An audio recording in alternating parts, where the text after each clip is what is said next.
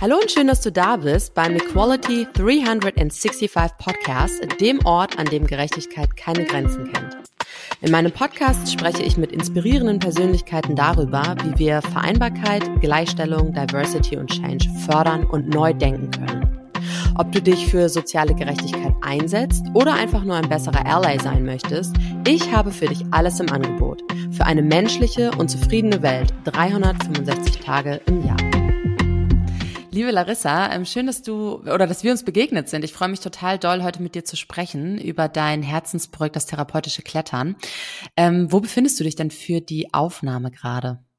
Ja, hi. Ich befinde mich gerade im Alpenvorland, im schönen kleinen ländlichen Ort Weyern.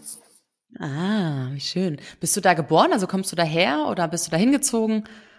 Ich wurde nach Bayern gezogen, ganz klassisch. Ähm, bin gebürtige Rheinländerin aus dem Bergischen Kreis in Engelskirchen geboren und wurde damals von meinen Eltern ähm, wegen, ich, ich glaube, beruflichen Gründen ähm, nach, nach Schliersee äh, verfrachtet. Mm. Bin dann da auch zur Schule gegangen und habe da auch mein Abitur gemacht in Miesbach und äh, wobei dann auch in München teilweise und bin dann ähm, immer mal wieder in den Sommerferien nach Köln. Also ich ähm, habe zwei Herzen in meiner Brust. Dankeschön. Ähm, wer bist du denn und was machst du beruflich? Magst du dich einmal vorstellen? Ja klar. Ähm, ich bin 33 Jahre alt, habe Wirtschaftspsychologie studiert, ähm, bin zehn Jahre lang bei der Deutschen Lufthansa als erst Flugbegleiterin in der First Class tätig gewesen und dann als Luftfahrttrainerin, habe dann quasi Flugbegleiter ausbilden dürfen und auch Cockpit- und Kabinencrew weiterbilden dürfen. Das war ähm, ein wirklich Wahnsinnsjob. Dann kam Corona und das hat so ein paar meiner, meiner Werte auf die Agenda gerufen und ich habe mich gefragt, ob ich das, was ich tue, die nächsten Jahre noch so weiter tun möchte und ähm, hatte dann eine recht klare Antwort für mich parat, nämlich nein. Und dann habe ich beschlossen, mein Startup, das ich damals schon gegründet hatte, ähm, Klettern und Therapie, äh, größer zu machen. Also wirklich mhm. da meine Leidenschaft ähm, ja, wachsen zu lassen und mich dem zu widmen und habe dann während der Corona-Pandemie gekündigt, ohne groß darüber nachzudenken, dass die Kletterhallen dieser Welt ja in der Corona-Zeit auch geschlossen haben. ja, das stimmt. Also es war eine Entscheidung, die ich so beim nächsten Mal etwas ähm, länger überdenken würde, wobei ich glaube, keiner hat damit gerechnet, dass, dass so lange die, die Geschäfte und auch Sporteinrichtungen geschlossen waren. Ja, es war eine Herausforderung, aber ich bereue es nicht. Mhm. Was genau. hast du denn in der Zeit gemacht? Hast du deinen äh, dein Kletterdrang quasi ähm, irgendwo anders hingeführt oder wie konntest du das umsetzen weiterhin? Naja, ich hatte das Glück, dass ich zu der damaligen Zeit, ich, ich bin ja ein Mensch, der, der nie nur eine Sache gemacht hat. Also ich war mhm. ja schon ähm, nebenberuflich selbstständig tätig während meiner Lufthansa-Zeit und habe auch neben dem Fliegen studiert. Also es war irgendwie immer, eine Sache war nie genug. Mhm. Und in der Zeit war ich als Cheftrainerin beim, ähm, beim Kletterzentrum Bayern äh, tätig und habe die, die Kurse konzipiert und auch hier Trainerin ausgebildet und durfte dann in diesem Setting natürlich auch mal Routen testen, die geschraubt wurden, draußen im Frischluftbereich mit anderen Trainern, mit ganz viel Abstand mhm. und Maske und also das, was wir tun durften, ähm, das haben wir dann auch äh, leben dürfen, das war ganz gut. Und in der Zeit haben wir dann auch unsere Klientinnen ähm, aus unserem Kursprogramm dann digital unterstützt. Ne? Also haben dann da digitale Sessions abgehalten, dass die uns da nicht irgendwie in ein noch tieferes Loch abdriften. Mm. Also es gab Mittel und Wege. Ja, sehr cool. Und wie hast du das äh, umgesetzt, wenn du fliegen musstest oder durftest? Also wenn du zum Beispiel, ich stelle mir das relativ schwierig vor, wenn man jetzt auf so einem Langstreckenflug ist und vielleicht irgendwie mal zwei, drei, vier, fünf Tage vielleicht weg ist. Mhm. Ähm, wie hast du da klettern können? Konntest du da klettern oder hast du es in der Zeit einfach nicht gemacht? Es gibt ja überall auf dieser Welt Kletterhallen tatsächlich. Ja, es ja, ist auch cool. Echt, ja, ja? Es ist spannend, äh, sich da auch äh, vorzunehmen, hey, wo fahre ich denn jetzt hin? Ähm, Gibt es da eine Kletterhalle? Ich glaube es fast nicht. Und doch tatsächlich auch in, in, Südkorea, auch in Japan, auch in Shanghai gibt es Kletterhallen. Das Mega so cool. Asien, ne? Aber Amerika ist auch ganz groß. Ja, doch. Geht. Und äh, noch eine Frage dazu, fehlt dir jetzt das Reisen, jetzt wo du quasi ähm, deinen Fokus ja, in, sag ich mal, in Deutschland ausgerichtet hast oder meinetwegen in Europa ausgerichtet hast und dich auf das Klettern fokussierst, fehlt dir das Reisen und die Kulturen oder kannst du damit gerade ganz gut umgehen? Bist du happy, dass du jetzt hier bist? Es fehlt mir schon, doch, doch. Also das ist ähm, noch ein Abnabelungsprozess, obwohl es jetzt schon drei Jahre her ist. Mir hat mal ein, ein Fluggast gesagt, es gibt ein, es gibt ein, ähm, ein Reisen gehen. Und wer das hat, der wird auch nie ohne Reisen äh, klarkommen können. Und ich soll mir das gut überlegen, ob ich den Job jemals an den Nagel hängen möchte. Das werde ich nie vergessen. Und ähm, ich habe das so belächelt und dachte mir, ja, vielleicht ist was dran, vielleicht ist auch nichts dran. Und ich denke immer mal wieder an diesen Gast zurück und denke mir, ja, verdammt, ich habe dieses, dieses verdammte Fluggehen. Ja. ähm, ich mache es halt jetzt privat. Ja. ja. Ja, sehr cool. Ähm, ich weiß ja, dass du eine Heilpraktiker für Psychotherapie-Ausbildung hast. Ähm, wie ist es dazu gekommen? Äh, war das auch, also war auch Corona der Grund damals oder wie bist du, hast du diese Entscheidung getroffen für dich? Ich habe ja ähm, Wirtschaftspsychologie studiert, weil ich ganz bewusst irgendwie die, die Schnittmenge zwischen, zwischen Psychologie und aber auch Arbeitswelt wollte.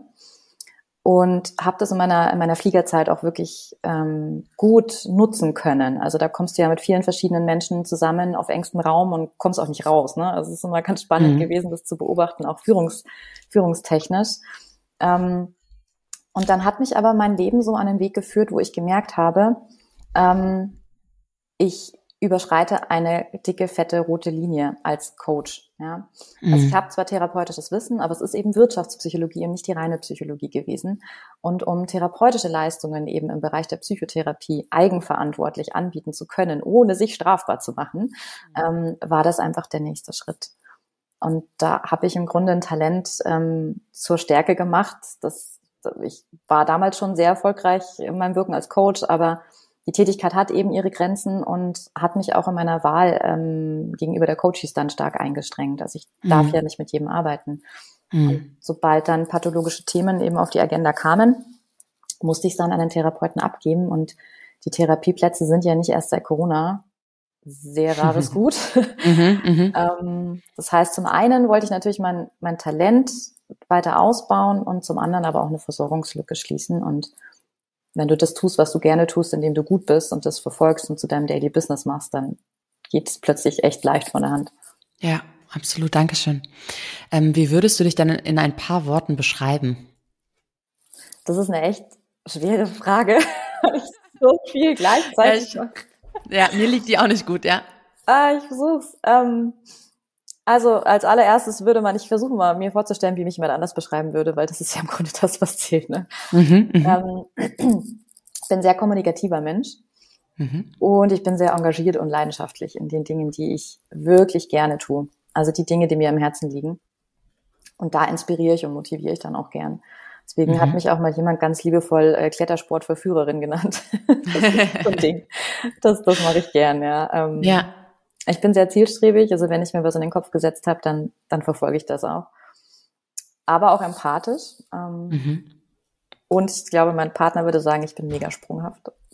Mhm. Ich stehe gern auf den Bühnen dieser Welt. Ähm, ob ich jetzt als Speakerin tätig bin oder als Sängerin, das, das mag ich, das ist mein Ding. Und ich bin laktoseintolerant mhm. und Hundemama. Ah, und du singst, hast du gerade gesagt, das äh, wusste ich gar nicht. Was, äh, also in wel gibt es ein bestimmtes Genre, was du singst, oder ähm, machst du alles ganz bunt gemixt ein bisschen? Tatsächlich genau das Genre, was man mir vermutlich nicht ansieht. Zumindest höre ich das immer wieder so im Rock-Cover-Bereich, so Hardrock. Krass, Rock. Ja. ja. Echt, ja? Ich habe ich es gerade im Kopf gehabt, als du sagtest, das Genre, was man mir nicht zutraut. Hätte ich jetzt, äh, krass, hätte ich jetzt auch nicht gedacht. Aber wie blöd, ne? Also, woher will man auch wissen, was, was einem Menschen liegt oder nicht liegt oder zu einem Menschen passt oder nicht. Das ist so dieses Schubladendenken, was wir haben oder diese Vorurteile, ne? Aber ja. spannend. Mega cool. Ähm, für was möchtest du denn erinnert werden? Ich finde diese Frage mal total spannend. Also stell dir mal vor, du bist jetzt irgendwie 80, 85, 90, vielleicht sogar noch älter. Ähm, du führst ja einen sehr gesunden Lifestyle. Ähm, was würdest du dir wünschen, was Leute über dich sagen? Hm. Also ich möchte ja in diesem Leben noch ein Buch schreiben. Mhm. Und ich persönlich möchte auch noch meinen Doktor ablegen. Einfach nur für mich. Den okay. werde ich auch nicht nach außen auf die Klingel oder so schreiben, sondern einfach nur für mich. Und aufgrund dessen, glaube ich, ist es natürlich das Thema, was mich beschäftigt, also wofür ich brenne. Und das ist zum einen der Klettersport. Mhm. Wenn ich es schaffe, dafür erinnert zu werden, habe ich schon echt was erreicht im Leben. Und es gibt ja so viele verschiedene Ebenen, ähm, auf denen ich den Klettersport auch nutze. Also es ist ja nicht nur im therapeutischen Bereich, sondern mhm. auch ähm, Führungskräftebereich, also gesunde wie auch kranke Menschen können so extrem von diesem Sport profitieren, der jetzt auch so langsam auf dem, auf dem Vormarsch ist. Es ist ja wirklich, äh, es ist ja jetzt olympisch, es ist ja hip, äh, es, es kommen immer mehr ältere Menschen auch zum, zum Klettersport, ähm, männlich wie weiblich. Und ja, es, es sind natürlich, also Klettersport zum einen und zum anderen aber auch ähm, mein Dozententum. Also ich, ich wünsche mir, dass ich, dass ich Menschen wirklich langfristig inspiriere, motiviere und auch genauso ähm, für etwas brennen lasse, was sie dann in ihrer, in ihrer Erwachsenenzeit, in ihrer Arbeitswelt dann auch weiterverfolgen wollen. Das wäre was, ähm, ich, ich glaube tatsächlich, dass meine Studenten auch im Fach Biomedizin an der einen oder anderen Stelle Freude an der Vorlesung haben. Das bilde ich mir ein.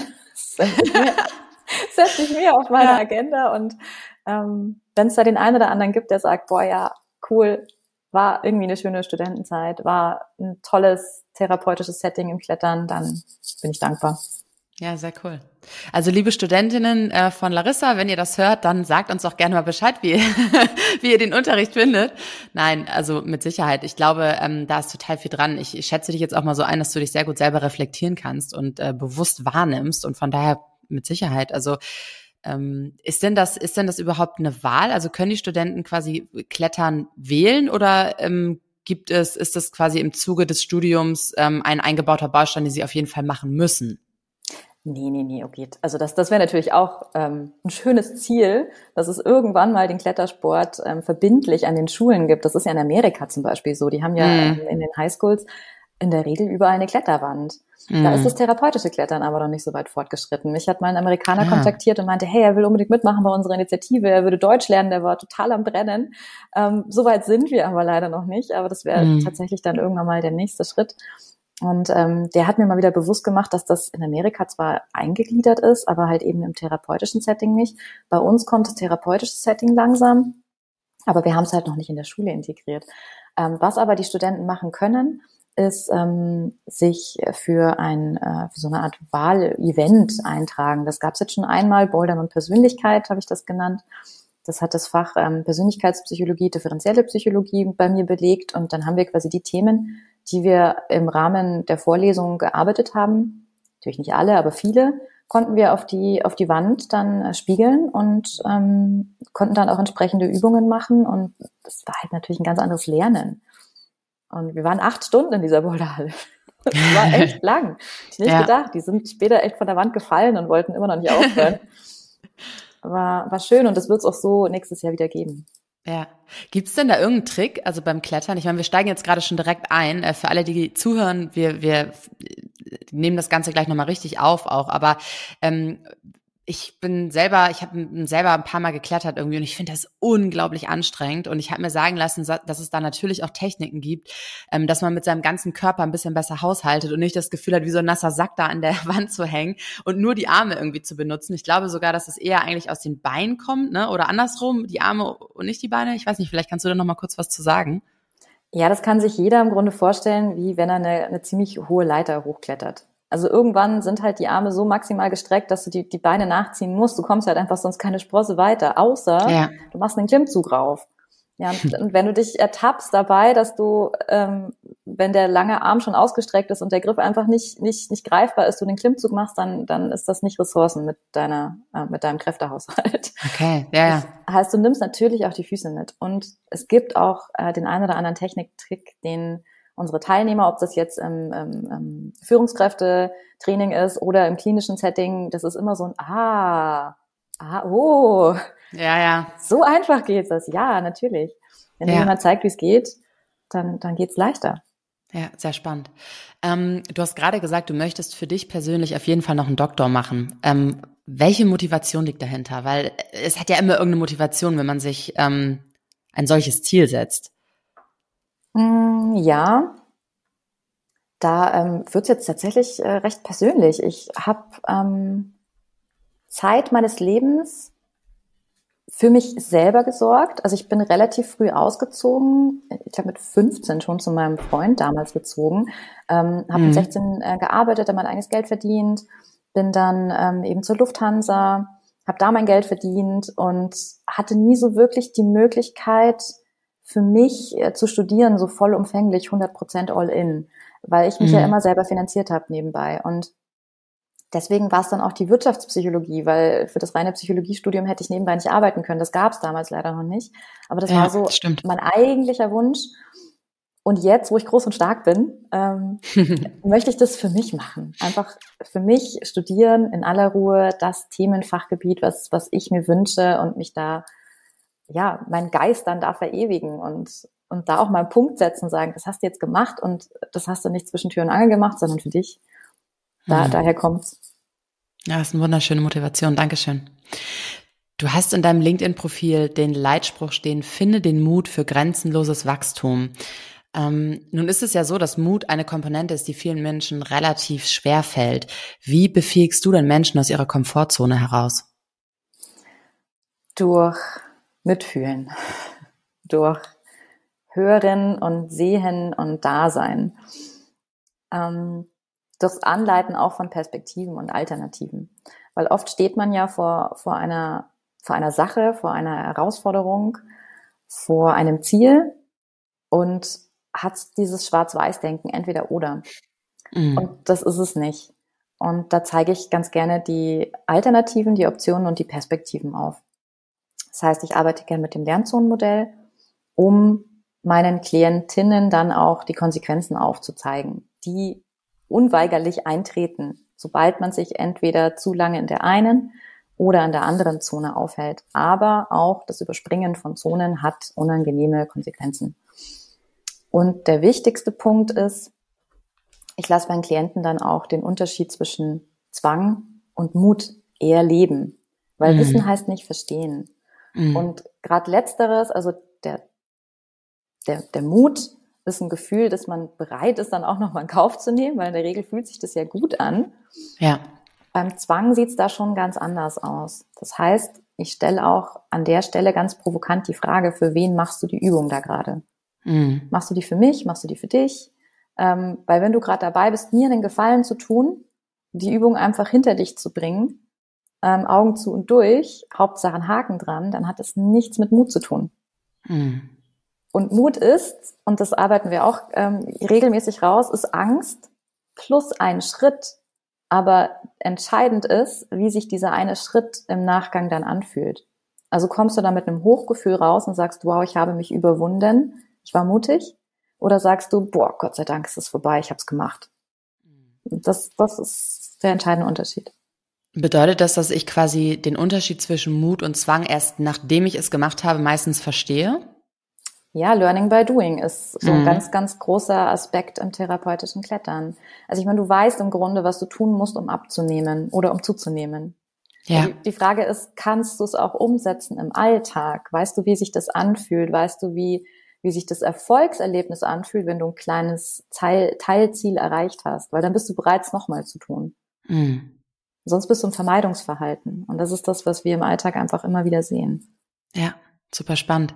Ähm, wie bist du eigentlich auf diese Idee gekommen, das therapeutische Klettern als Ansatz zur Behandlung gegen mentale Leiden zu entwickeln? Das ist eine Geschichte, die geht ins Jahr 2017 zurück. Da wurde nämlich in der Kletterhalle, in der ich als äh, Cheftrainerin tätig war, eine Studie durchgeführt, die der Frage nachging, ob eine manualisierte Boulder-Therapie, also ein Zehn-Wochen-Kurs mit unterschiedlichen Themen, die nachweislich bei der Entstehung, aber auch in der Aufrechterhaltung von Depressionen beteiligt sind, genauso wirksam sein kann wie ähm, der klassische Goldstandard, nenne ich es ganz gern, nämlich die kognitive Verhaltenstherapie. Und ähm, meine Co-Founderin von Klettern und Therapie, die Sabrina Höflinger, hat den Standort Weihern damals betreut im Rahmen dieser Studie. Und nachdem die Studie abgeschlossen war, ohne dass natürlich die Ergebnisse schon veröffentlicht wurden, ist sie mit dem Wunsch an mich herangetreten, das Angebot weiter anzubieten. Weil sie damals schon gesagt hat, das verändert Leben. Das wirkt, ja. das ist wahnsinnig wichtig, gerade im ländlichen Bereich ähm, wo einfach Depressionen und Burnout noch so ein absolutes rotes Tuch sind, waren. Und dann haben wir einen Testballon gestartet und haben gesagt, gut, ähm, wir nehmen das Konzept von der Studie, was Sabrina ja auch zum Teil mit ganz, ganz vielen anderen äh, schlauen Köpfen ähm, ausgearbeitet hat, äh, passen das an unsere Bedürfnisse an, wandeln die Übungen ab, ähm, nehmen noch Themen mit dazu, streichen was raus und dann machen wir mal so einen Testballon und schauen, wie das so angenommen wird. Und die erste Gruppe war so begeistert, dass sie gesagt hat, hey, äh, das kann es jetzt aber nicht gewesen sein, wollt ihr nicht einen Aufbaukurs konzipieren? Haben wir gern gemacht.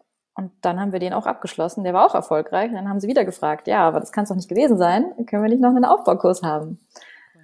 Und dann haben wir den Stage 3 konzipiert und dann gesagt, so, das war's dann aber, weil das übergeordnete Ziel ist ja, dass diese Menschen lernen, aus eigener Kraft ihren Alltag meistern zu können. Und das ist letztendlich auch die Quintessenz. Ja, die sind nach drei Stages wirklich so fit, dass sie einen Werkzeugkoffer haben, der so gut gefüllt ist, den sie jederzeit aufmachen können, wenn das nächste Teil der Tränen kommt. Und Hand aufs Herz, wir alle, ob wir jetzt mental gesund oder angeknackst sind, haben unsere Täler der Tränen. Und ähm, die Rückmeldung ist nach wie vor sehr positiv, dass sie sich dadurch befähigt fühlen, eben aus eigener Kraft dann daraus zu kommen. Mhm. Und du sagtest gerade die Gruppe. Ist das so das Grundkonzept? Arbeitet ihr immer in der Gruppe oder kann ich beispielsweise jetzt auch als Einzelperson zu euch kommen und einen solchen Kurs oder das Konzept buchen?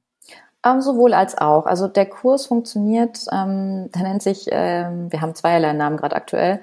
Ähm, Im Rahmen der, der Diakonie ähm, Hasenbergel nennen wir es Boulder dich glücklich.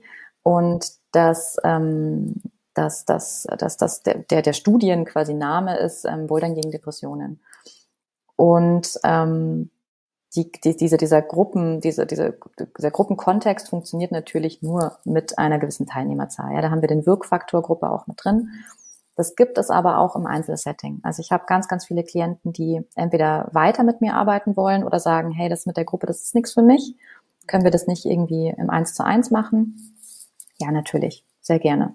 Da gibt es Krankheitsbilder, die bieten sich besonders gut an im Einzel und dann gibt es welche, wo man dann auch im Nachhinein sagen, hey, ähm, möchtest du vielleicht einen, einen Menschen mit dazu nehmen? Gerade bei Kindern ist das ganz wertvoll, dass man da nach einer gewissen Zeit auch andere Kinder mit dazu nimmt.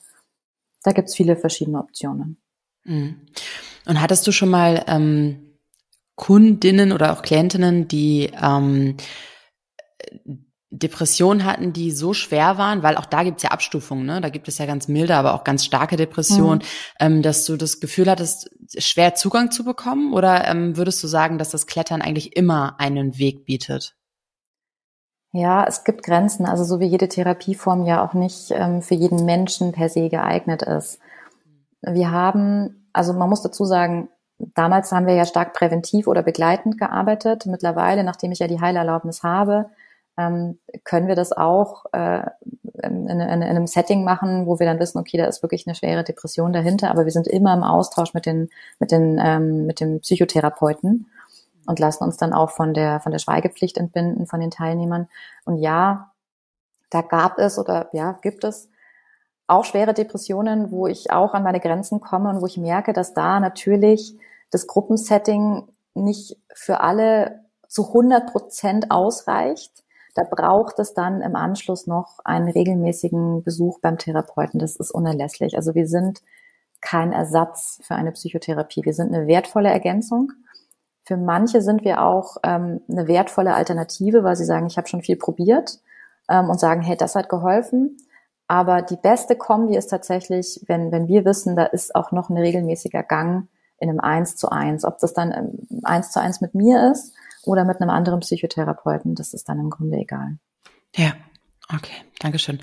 Ähm, würdest du uns nochmal so einen kleinen Einblick in, in das Konzept und in das therapeutische Klettern konkret geben? Also wie sieht es aus? Welche Techniken und Übungen ähm, wendet ihr an, um die Menschen eben bei der Bewältigung von Burnout, Depression oder auch anderen psychischen Herausforderungen zu unterstützen? Also im Rahmen unseres Kursprogramms, wenn es wirklich ähm, ums Gruppensetting geht, haben wir immer denselben Ablauf. Wir haben ein, also wir, wir haben einen geschlossenen Raum, den wir mieten für uns, einen Seminarraum. Und in dem darf auch jeder das teilen, was er bereit ist zu teilen. Das wird auch wertungsfrei so hingenommen. Und wir starten mit einer Achtsamkeitsübung, um einen Anker zu setzen, einen mentalen. Mhm. Ähm, befähigen dann auch die Teilnehmer dazu, ähm, eine Rückmeldung zu geben, wie sie sich gerade aktuell in dem Moment fühlen. Das ist gar nicht so einfach, weil die meisten dann berichten, oh, ich hatte so einen anstrengenden Tag und dann sind sie ja schon in der Vergangenheit und nicht im Hier und Jetzt. Mhm, Dass sie mhm. wirklich in sich reinspüren und diesen Zugang zum Körper wiederfinden, der ja verschüttet gegangen ist in den meisten Fällen. Und dann gibt es eine Einleitung in ein Thema. Also wir haben verschiedene Themen, die ja nachweislich ähm, bei der Entstehung und Aufrechterhaltung von diesen psychischen Krankheiten beteiligt sind.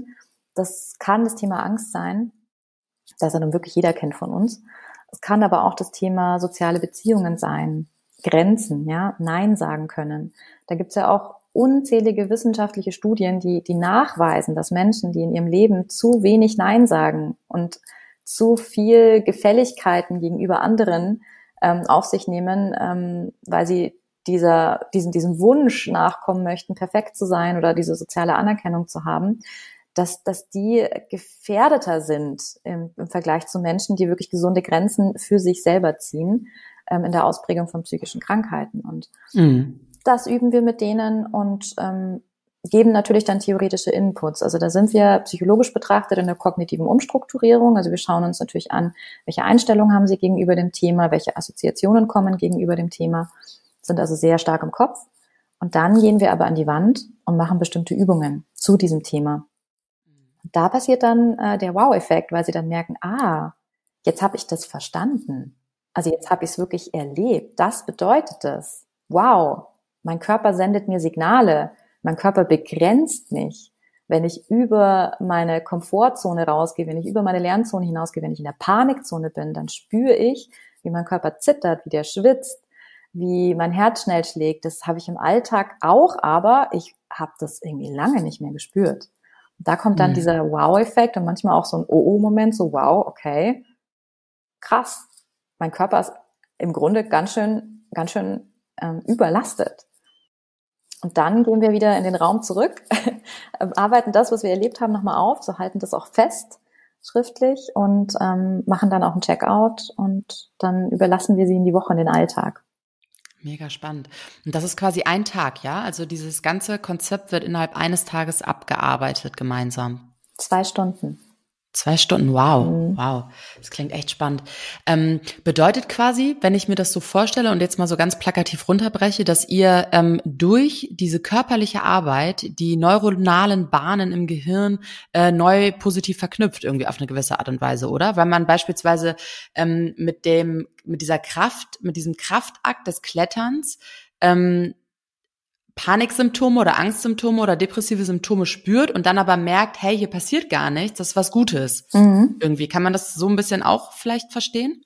Ja, das ist sogar ganz gut auf den Punkt gebracht. Also der, der mhm. Kopf kann ja nicht unterscheiden zwischen, ich habe etwas gesehen, mir wurde etwas gesagt, ich habe etwas gehört, ähm, ich habe einen Film angeschaut, ja, deswegen haben wir ja auch Angst, nachts allein durch den Wald zu gehen. Nicht, weil uns mal was Schlimmes passiert wäre im Wald, sondern weil wir einfach irgendeinen Horrorfilm in unserem Hinterstübchen haben, der halt abläuft, von dem wir nicht wissen, dass er gerade abläuft. das ist ja, so. stimmt, stimmt. Ähm, ja. Und genauso ist es ja im Alltag auch. Ne? Also wir haben Angst vor einer E-Mail zum Beispiel. Wir haben die gleiche Angst vor dem Öffnen dieser E-Mail, meinetwegen, keine Ahnung, ist der Betreff schon so beängstigend vom Chef, dass man vermuten müsste, Horrorszenario Kopf, oh, das ist meine Kündigung, meine schriftliche.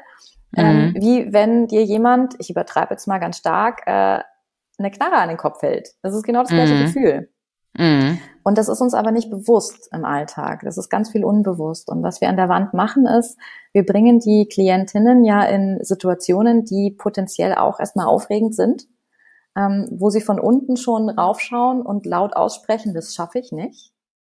Wir leiten sie dann ganz Schritt für Schritt sukzessive in kleinen Teilzielen dahin und dann kommen die am Ende runter und sagen, wow, ich hatte dieses beängstigende, überwältigende Gefühl und die absolute Ahnung, das die absolute mhm. Gewissheit, ich schaffe das nicht und ich habe es geschafft. Wow.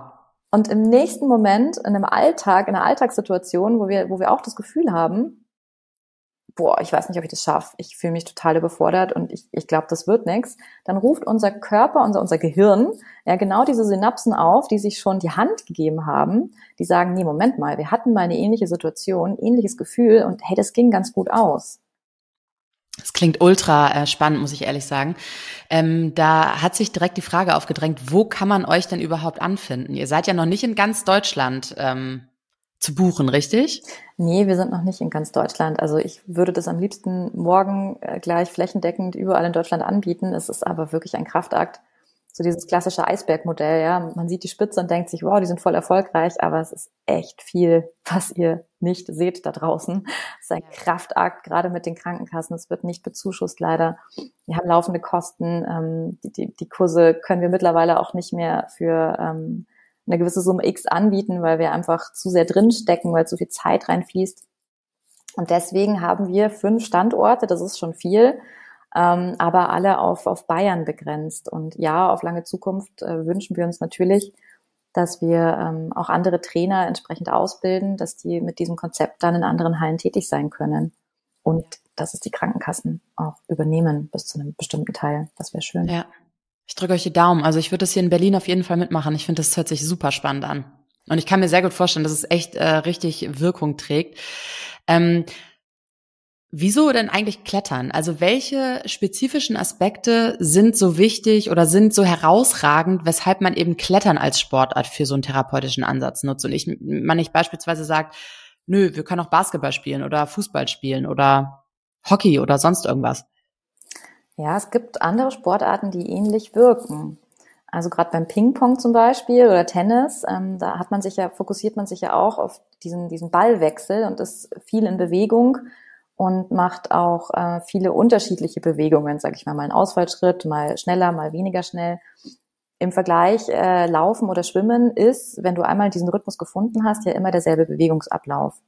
Also das ist so einer der Unterschiede, dass du ähm, relativ schnell in den Flow auch verfällst beim, beim Joggen. Also ich weiß auch, ich habe mich einmal verlaufen tatsächlich und habe gemerkt, Moment, die Isa war doch gerade noch rechts von mir, jetzt ja, ist sie links, ja. was ist passiert? Das, das kann auch gut sein, ja.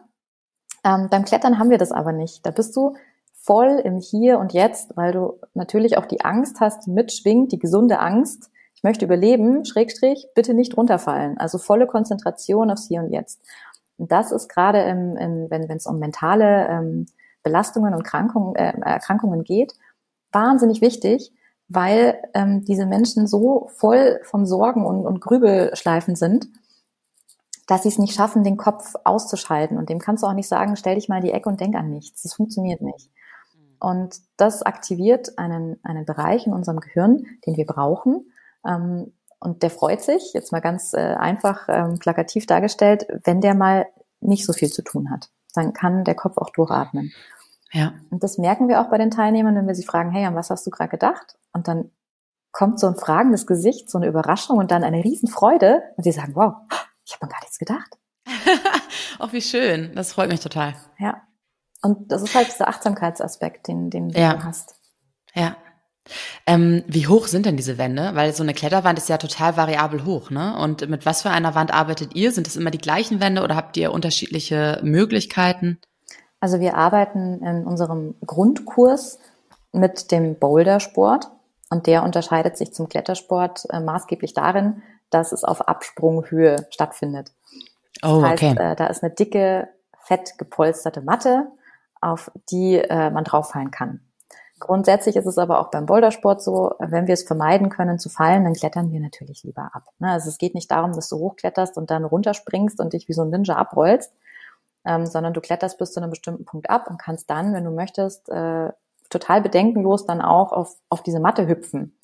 Ähm, wir lernen auch das Fallen richtig. Also das, das kann man auch falsch machen. Ja? Also Kletter- und Bouldersport ist ein Risikosport und ist aber zur selben Zeit der sicherste Sport, wenn du dich an alle Regeln hältst. Und beim Seilklettern, das machen wir dann in den Aufbaukursen, wenn unsere Teilnehmer das wirklich möchten. Das stellen wir dann auch als Option zur Verfügung. Ähm, Geht es dann ans Seil, das heißt, wir brauchen einen Klettergurt wir brauchen ein Sicherungsseil, wir brauchen ein Sicherungsgerät und einen Menschen, der dieses Sicherungsgerät bedient. Und das sind dann wirklich ausschließlich nur wir Trainerinnen. Wir sind tatsächlich ein rein weibliches Team. Ähm, und das wird dann auch nur am Top Rope gemacht. Das heißt, das Seil hängt auch oben schon durch. Und ähm, die klettern dann so weit hoch, wie sie möchten. Und in den Hallen, in denen wir aktuell unterwegs sind, sind die Wände auch nicht höher als 16 Meter. Oh, nicht höher. Nee. Aber das ist ja schon echt allerhand. Also ich würde sagen, ich weiß es gar nicht, ob ich wirklich Höhenangst habe, aber ich merke schon, dass wenn ich auf ganz, ganz, ganz, ganz hohen Plattformen bin, dass ich immer so ein bisschen ein unangenehmes Gefühl bekomme. Und äh, 16 Meter hört sich für mich schon echt mächtig an. Also da kann man da gut, äh, gut was abreißen mit den Armen und mit den Beinen, wenn man da ganz hoch klettert, ne? Ja, Ausdauer. Mhm. Da lernst du Stark. auch Pausen zu setzen, weil du wirst ja, nicht ja. ganz nach oben äh, also in der Regel, außer du bist im Zwang und äh, scheuchst dich da hoch und ähm, hörst nicht auf deinen Körper, der dir schon längst sagt, hey, mal Pause, Alarm, Alarm. Ja. ja. ja. Da kannst Super du viel spannend. arbeiten. Angst, Vertrauen, Mut. Ich habe gerade gedacht, das ist eigentlich auch eine super ähm, Bonding-Maßnahme, so Team-Bonding-Aktivität, ähm, oder für Unternehmen?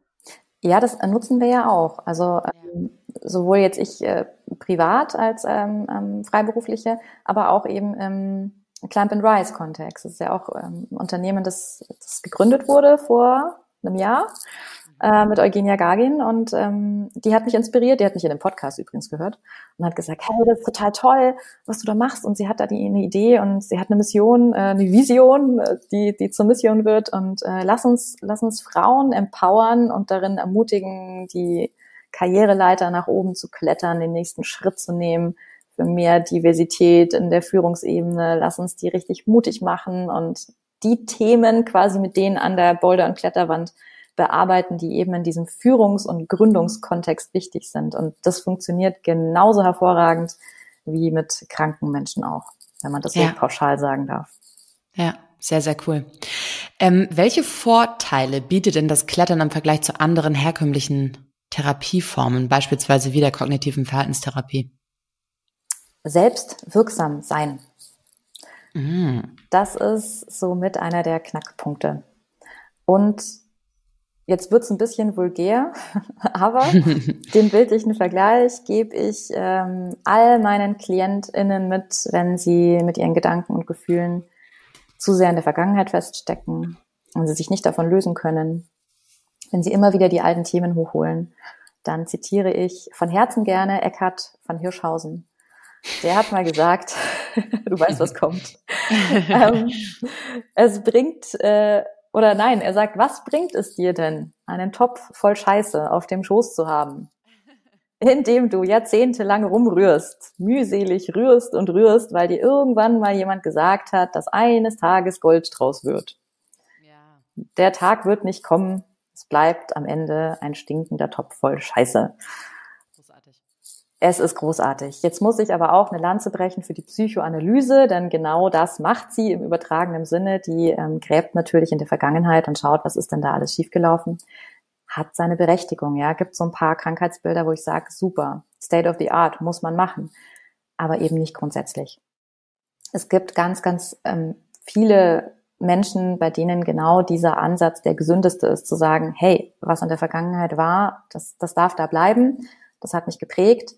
Und die entscheidende Frage ist, welche Ressourcen stehen mir denn hier und jetzt zur Verfügung, um Vollgas Richtung Zukunft zu fahren? Ja, was, was, was kann ich denn aus eigener Kraft und Initiative jetzt, heute, hier für morgen erreichen? Und da fällt bei den meisten der Groschen. Und dann können die auch loslassen und sagen, okay, das gehört zu mir, das kann ich akzeptieren, das nehme ich an, wertungsfrei und ich lasse es los. Mhm. Natürlich ein Prozess, ne? Ja. Und da ist das therapeutische Klettern einfach unglaublich bildlich auch. Also wenn, wenn wir einen ähm, Klienten haben, ich kann mich da an eine erinnern, die, die ist an der Wand gehangen und die ist da so richtig, die, die hat so einen, so einen Ansatz gemacht, die ist nach, wollte nach, nach oben, hat quasi gegriffen und wieder zurück und wollte greifen und ist wieder zurück. Und dann habe ich sie gefragt, möchtest du darauf? Aus, aus eigener Kraft, und das muss man ja vorher erklären, machst du es für mich, machst du es für dich? Und dann sagt sie, ja, sie will darauf, sie will da unbedingt drauf. Und ich so, ja, ähm, wenn du darauf willst, wenn du diesen neuen Griff greifen möchtest, musst du den alten loslassen. oh, wie schön. Also was, was, ja. was für alte Themen möchtest du loslassen in deinem Leben, damit du endlich weiterkommst? Großartig. Da, also ich kann mir vorstellen, wie du das beschreibst, dass da unglaublich viele Aha-Momente bei den Leuten irgendwie ähm, aufploppen und wahrscheinlich auch das gar nicht, gar nicht mal verkehrt ist, im Nachgang auch durchaus nochmal einen Coach oder einen Therapeuten an der Seite zu haben, mit dem man das Ganze nochmal so ein bisschen thematisiert, oder? Weil du da ja unglaublich viel an die Oberfläche holst, was vielleicht auch im Nachgang nochmal sortiert und strukturiert werden darf. Ja, auf jeden Fall. Deswegen habe ja. ich ja gemeint, das ist das Liebste ist mir wirklich, wenn ich weiß, da, da nimmt sich jemand die Zeit für sich und geht zum Menschen seines Vertrauens einmal die Woche oder in dem Rhythmus seiner Wahl und arbeitet es dann auch auf. Und wir haben auch ganz viele Teilnehmer, die durch den Kurs sich bestärkt fühlen, zu sagen, ich gehe jetzt in die Tagesklinik, ich gönn das, ich gönn mir das jetzt und ich, ich nehme mir das, diese Zeit raus für mich, für meinen Seelenfrieden und ich möchte das aufarbeiten und ich habe jetzt den Mut und die Überzeugung, das endlich zu tun. Das ist genau richtig. Ja, so wie andere sagen, ich gönn mir jetzt diesen Wellnessurlaub und lass mich mal richtig durchkneten und mach mal zwei Wochen lang nix und fühle mich nicht schlecht dabei und nimm das Geld und die Zeit in die Hand und gönn das für mich, mir. Mhm. Ähm, sagen die, ich gehe jetzt in die Tagesklinik, ja, weil das macht alles Sinn und das ist genau das Richtige und es tut mir gut und ich will jetzt, dass es mir besser geht in der Zukunft. Und das ist ja. Wahnsinn. Das ist genau ja. richtig so. Ja, und auf der anderen Seite, finde ich, wird einem da immer wieder bewusst, wie wichtig dieses Thema so soziale Gerechtigkeit, Ungerechtigkeit in unserer Gesellschaft ist, weil ähm, wie schön wäre es, wenn wir uns um diese ganzen Themen überhaupt nicht sorgen müssten und überhaupt nicht dafür ähm, Verantwortung übernehmen müssten, weil wir an den Punkt kommen, dass wir das Gefühl haben, wir kommen nicht weiter. Ne? Wir sind völlig am Ende. Alles, was uns irgendwie gerade umgibt und was uns ausmacht, ist viel zu viel. Ähm, und wir brauchen eben diesen Break. Ich finde, ich finde das so krass, weil ich, egal wo ich hinhöre und mit egal wie ich spreche, geht es immer irgendwie darum, ähm, ja, dass wir, dass wir Verantwortung übernehmen müssen, dass wir da für, für unser gesundheitliches, mentales Wohl sorgen müssen. Und wie schön wäre es, wenn wir in einer Welt leben würden, in der das nicht nötig ist, weil alle Ebenen und Rahmenbedingungen so aufgestellt sind, dass die Menschen nicht ungesund werden. Mhm. Ne? Aber ist natürlich eine Traumvorstellung. Aber es ist auch, ich finde es trotzdem immer wieder schön, das auch mal zu sagen. Also, dass es ja auch schön wäre, wenn wir nicht ähm, allzu ad hoc handeln müssten, weil es uns so schlecht geht, sondern wenn wir einfach präventiv solche Sachen machen könnten, mhm. um uns grundsätzlich gesund zu erhalten und dafür zu sorgen, dass wir eben, ja, körperlich und mental gesunde Menschen sind. Ja, so, so wie andere halt ins Fitnessstudio gehen, ne? Für die Sommerfigur und schon im Winter starten. Äh, ja, genau. Ja. genau, genau. Da, obwohl, das finde ich auch äh, crazy ganz oft. Also da gibt's ja dann auch die, ich, ich kannte tatsächlich mal einen, der das äh, ganz, also schon fast Richtung Bodybuilding gemacht. Ähm, und wenn, wenn du dann so doll trainierst, ne, dass du im Sommer richtig fit bist und dann im Winter aber so ein Loch fällst und dann auf einmal ganz doll anfängst zu essen, alles Mögliche, dann wieder irgendwie total zunimmst und unfit bist und dann wieder im Frühjahr anfängst, wieder fitter zu werden, das ist ja auch nicht gesund eigentlich, ne? Ja, das ist vor allem, das klingt unheimlich anstrengend. Ja, total. Ja. ja, total, total.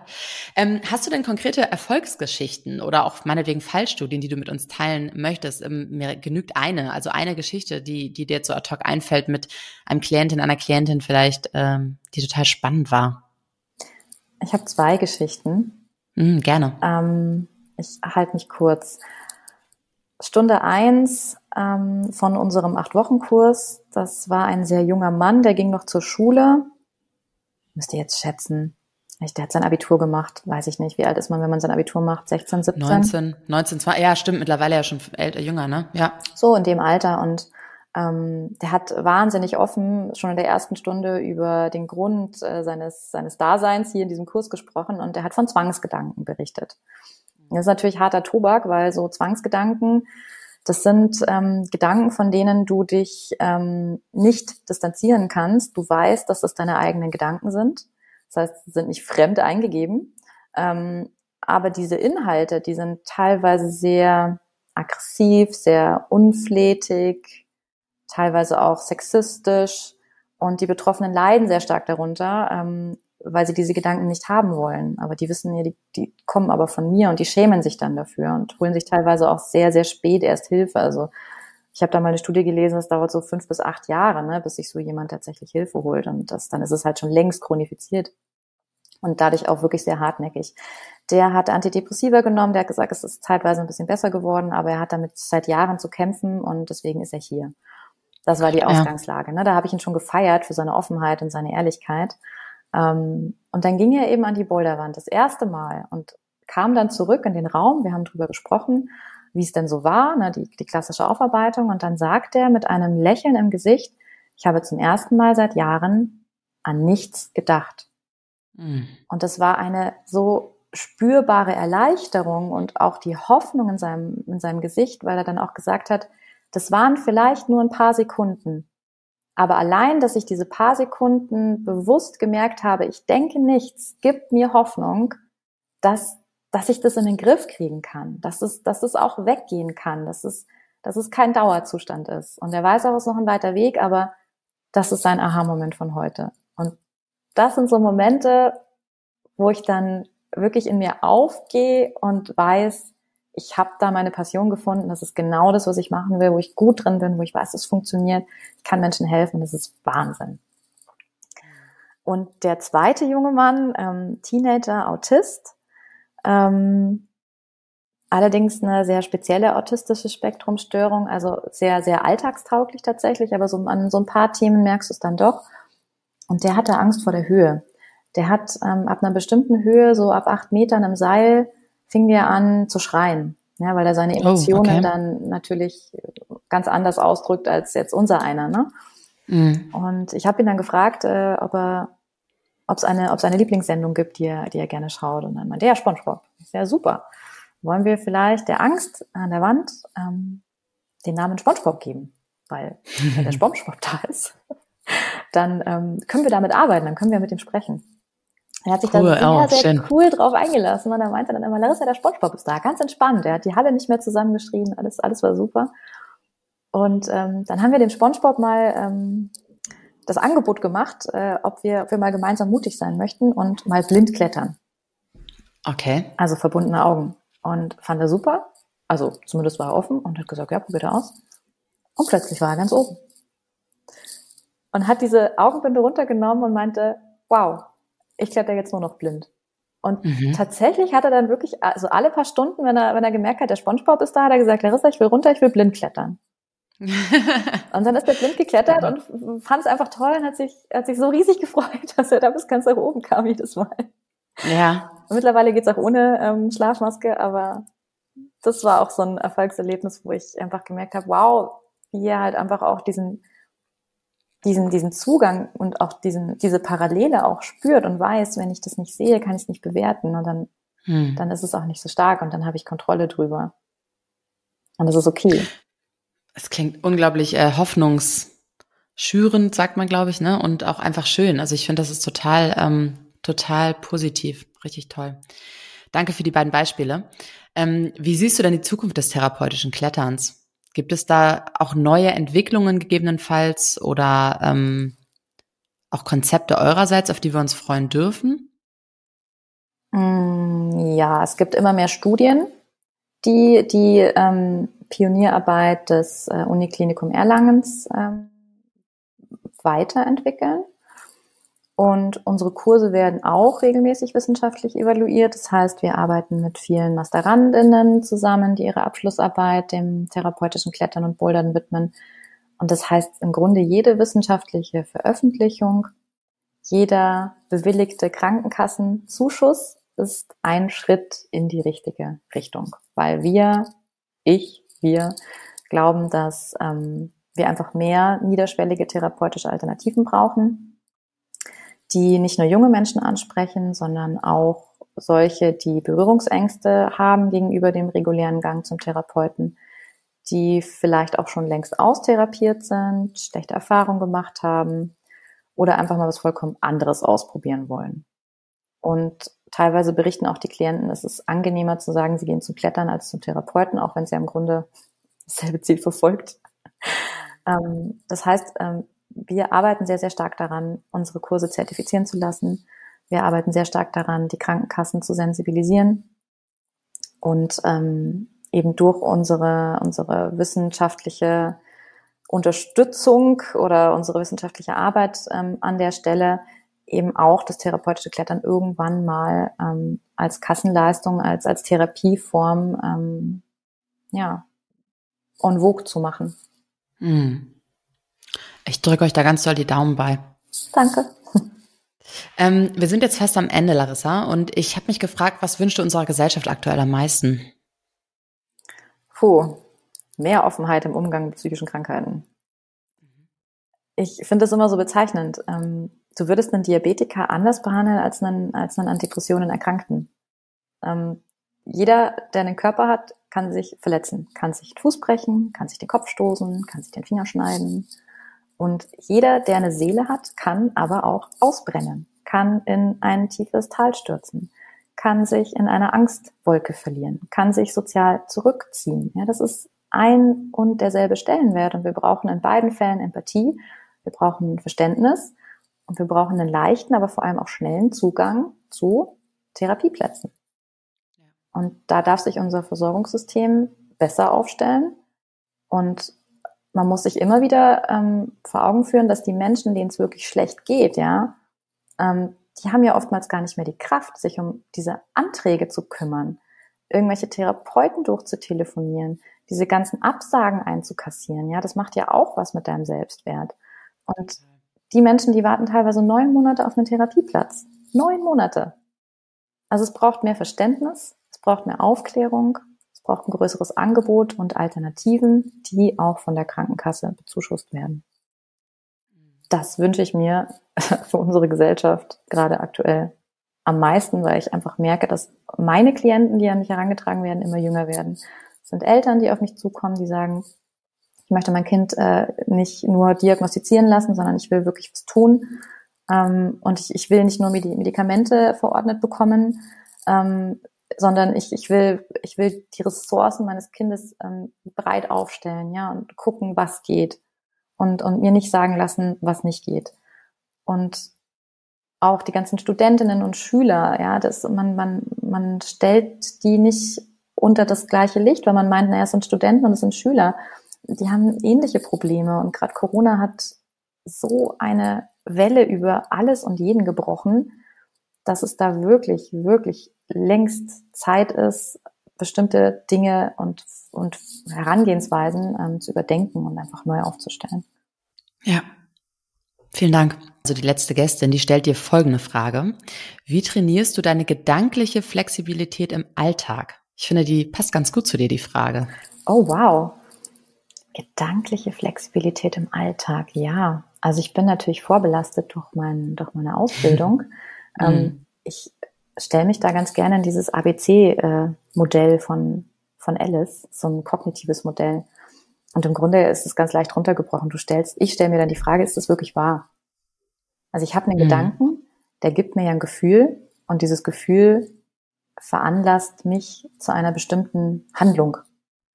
Ähm, und meistens kommt es gar nicht erst zu der Handlung, weil ich schon merke, uh, da ist ein Gefühl. Und dann frage ich mich, woher kommt dieses Gefühl? Also ganz wertungsfrei. Und dann, wenn ich weiß, woher es kommt, nämlich zum Beispiel, ah, das ist ein Beispiel, das gebe ich auch ganz gerne in den Kursen.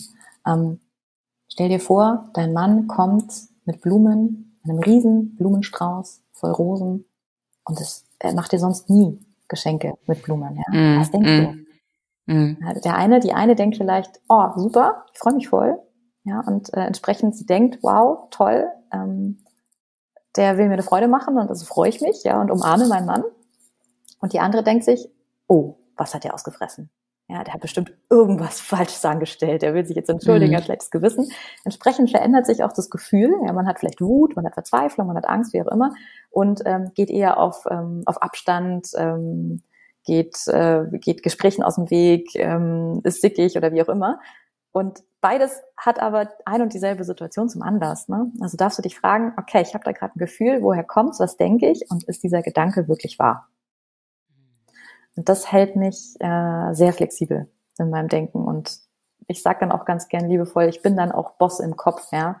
Ähm, wenn ich mir die Zeit nehme, mal kurz innezuhalten und mich zu fragen, Moment mal, was passiert hier gerade? Woher kommt's? Was denke ich? Und ist dieser Gedanke wirklich wahr? Kann ich den zu 1000 Prozent verifizieren? Sehr, sehr guter Tipp. Vielen lieben Dank. Ähm, magst du dem nächsten Gast, der nächsten Gäste noch eine Frage stellen? Du weißt nicht, wer es ist. Okay. Ähm, dann möchte ich gerne von deiner nächsten Gästin, dem nächsten Gast wissen, ähm, was nachträglich betrachtet die beste Entscheidung seines Lebens gewesen ist. Toll. Vielen, vielen Dank. Larissa, wir sind jetzt am Ende. Ähm, es war mir ein Riesenfest, mit dir zu sprechen. Ich finde, also ich fand unseren Austausch super sympathisch. Ich finde ähm, die Idee vom therapeutischen Klettern extrem wichtig, richtig und würde das gerne unterstützen. Ich bin so spannend, wo ihr in den nächsten Jahren damit landen werdet und ähm, freue mich, dass du heute als Gast da warst. Vielen, vielen Dank, Isabel. Ähm, du wirst von uns hören und wenn ich in Berlin bin, dann melde ich mich und dann gehen wir Bitte. gemeinsam bouldern oder klettern. Ja, sehr, sehr gerne. Dankeschön. Tschüss. Tschüss. Das war schon wieder für heute. Wenn dir diese Episode gefallen hat, dann abonniere meinen Podcast und unterlasse mir gerne eine Bewertung. Bis zum nächsten Mal. Merci und bye bye.